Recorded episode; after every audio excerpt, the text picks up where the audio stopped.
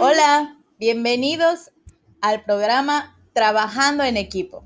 Somos una familia y nos gustaría platicar con ustedes cómo es que en la casa aprovechamos esta cuarentena para poder trabajar en equipo y fomentar en los niños valores, hábitos y buenos modales para poder interactuar con la sociedad.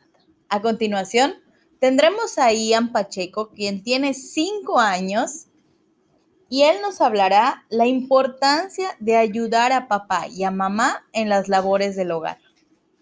Adelante, Ian.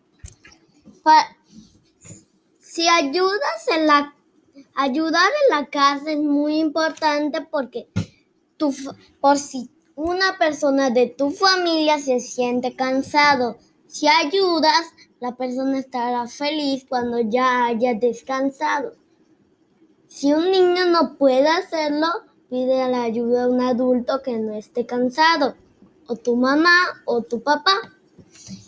Si ayudas, ellos se sentirán felices. Y luego, cuando ya hayan descansado, pueden hacer las cosas que un niño no puede hacer. Muy bien, Ian, gracias por tu aportación.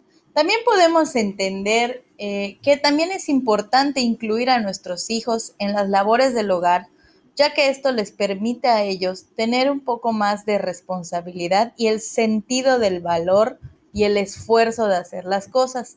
Para esto tenemos ahorita a Miranda Pacheco, quien tiene cuatro años y quien nos va a hablar de cómo ella ayuda a mantener su cuarto y sus juguetes ordenados y nos va a decir por qué es importante. Porque... Adelante, Miri. Porque, porque cuando una persona tira feliz porque tira el cuarto. Bien, bienvenidos a este capítulo número 2 donde seguiremos hablando acerca del trabajo en equipo en casa. Bien, nos sigue acompañando con nosotros Ian Pacheco, quien nos hablará de la importancia de colaborar para poder eh, realizar tareas como barrer, como trapear y alimentar a los animales. Adelante, Ian.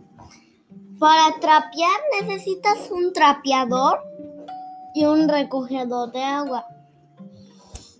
Si, si una persona se siente cansada en, en trapear y barrer, ahí está, ahí, para, para eso están los niños.